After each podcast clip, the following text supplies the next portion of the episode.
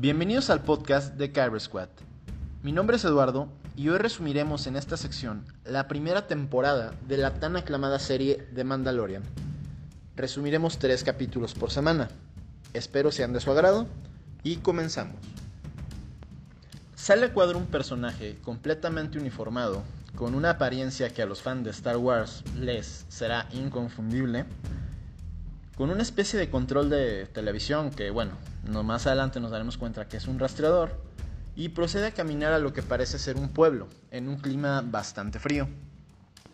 En la siguiente escena, dentro de una, de una cantina, observamos a tres sujetos bastante rudos, mmm, molestando a una especie de ser muy parecido con rasgos de pescado, en lo que llega nuestro personaje principal. Eh, su presencia, bueno, es bastante llamativa, por lo cual los tres, ya vemos los bravucones, eh, deciden dejar por un momento al pescado e ir a molestar a nuestro personaje principal, lo cual, bueno, fue un grave error. Comienza una batalla entre nuestro personaje protagonista y los bravucones, lo cual, comenté antes, fue una muy mala idea, ya que incluso uno de ellos termina partido por la mitad. Después de esto, nuestro pescado, que su nombre es Mitrol, le da las gracias al mandaloriano por haberle ayudado, y este sin decir ninguna palabra, pone sobre la mesa una especie de holograma donde se muestra la cara de Mitrol y su recompensa, lo cual nos quiere decir que Mandaloriano su profesión es un cazarrecompensas y que Mitrol estaba en serios problemas.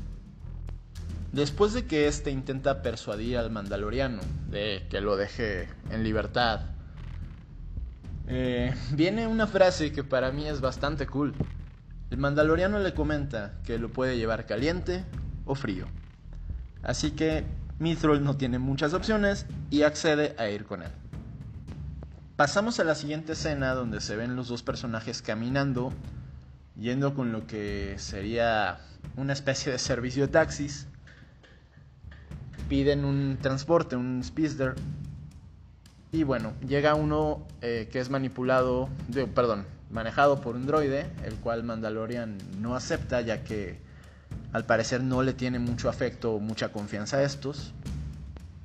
Finalmente terminan consiguiéndole un segundo speeder, que bueno, parecía más chatarra que otra cosa, pero Mandalorian lo acepta. En el trayecto a su nave, el piloto y Mitrol tienen una conversación sobre una criatura llamada Ravinak, de la que informan que hay que tener mucho cuidado. En fin. En la siguiente escena vemos por primera vez la nave de Mandalorian, el Razor's Crest. Y bueno, ya una vez comienzan a abordar y se preparan para, para el viaje, son atacados por esta criatura llamada Ravinak que les causa grandes, problemas, pero al final gracias a las habilidades de mando logran escapar sin, digamos, tantos problemas. Ya una vez dentro de la nave, Mitro le comenta a Mando que tiene que ir al baño, lo cual era una trampa para intentar escapar. Pero aquí se ven las habilidades y experiencia del Mandaloriano. Y bien, al final, nuestro amigo con cara de pez termina siendo congelado en una especie de estatua a la que se le conoce como carbonita, la cual tiene efectos secundarios no muy agradables. Una vez entregada la carga, por así decirle, Mando se reúne con Krif Karga, quien es el líder del gremio de cazarrecompensas, y le solicita un trabajo bueno que le genere mejores beneficios. A lo cual le comenta que tiene un trabajo importante, muy bien pagado, pero que no es para los tipos que hacen preguntas. Una vez que se reúne con el cliente, las cosas se tensan un poco entre ellos, pero bueno, al final llegan a un acuerdo. Mando recibe un porcentaje por adelantado, se le paga con Beskar, que es uno de los metales más resistentes muy valioso y sobre todo muy valorado por los mandalorianos y accede a realizar esta misión. En la siguiente escena él regresa a la guarida de los Mandalorianos, en el mismo planeta donde encontramos el gremio. Al parecer está escondida en lo que viene siendo quizás la, la alcantarilla del planeta. Y ahí se encuentra con este personaje al que conocemos como la armera, a quien le entrega el, el Berska y esta le fabrica una hombrera para su armadura. Y vemos, bueno, la diferencia entre su armadura original a la fabricada con el Berska es realmente impresionante. Ahí entendemos por qué este material es tan valioso para ellos. Una vez llega al planeta donde tiene las coordenadas de su próxima misión, es atacado por una especie de piraña con patas y es rescatado por un personaje llamado Quill, quien le ayuda y lo lleva hasta donde están los bandidos, donde está su objetivo. Una vez en la base de los bandidos, nota que la resistencia va a ser más pesada de lo que él pensó, de lo que se le informó, pero para su suerte aparece un droide, una unidad IG-11, que también fue enviada al parecer por el mismo cliente. Y bueno, a pesar de que estos dos no se llevaron muy bien al principio, terminan haciendo equipo, terminan derrotando a los bandidos y llegan al objetivo. Ellos encuentran una especie de, de cápsula de huevo, lo abren y sale un bebé de color verde, que bueno, todos sabemos a quién se parece. En ese momento el droide le apunta con su arma y dice que sus órdenes son llevarlo muerto. Pero al final Mando decide destruir a la unidad droide antes de que éste lo haga. Y aquí termina el episodio 1. Capítulo 2. El niño. Vemos a Mando y a Baby Yoda caminando de regreso a la nave, pensando que ya todo está bien, que la misión está casi concluida, cuando son emboscados por algunos mercenarios que al parecer iban tras el bebé Yoda. Pero bueno, después de una batalla, Mandaloriano logra deshacerse de ellos, pero sale herido de esta batalla. Una vez regresan a la nave, se ha dado cuenta que los carroñeros del espacio, más conocidos como los Yaguas, desvalijaron completamente el Razor Crest.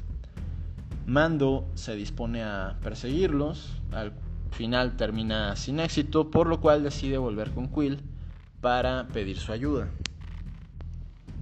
Quill y Mando regresan con los Yaguas y bueno, en una especie de negociación, por las partes robadas, terminan llegando a un acuerdo en el que Mandalo, Mando les tiene que conseguir un, huevo, que al parecer es muy, muy suculento para los yaguas, les encanta.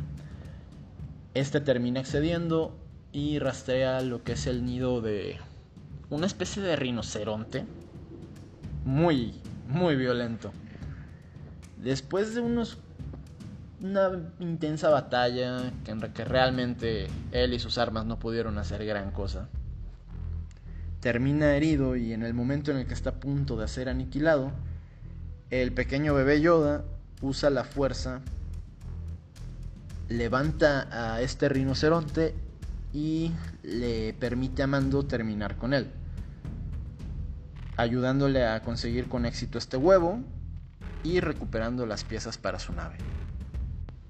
Después de que él y Quill terminan de reparar la nave, este se marcha, agradece su ayuda y aquí termina el capítulo 2. Capítulo 3. El pecado.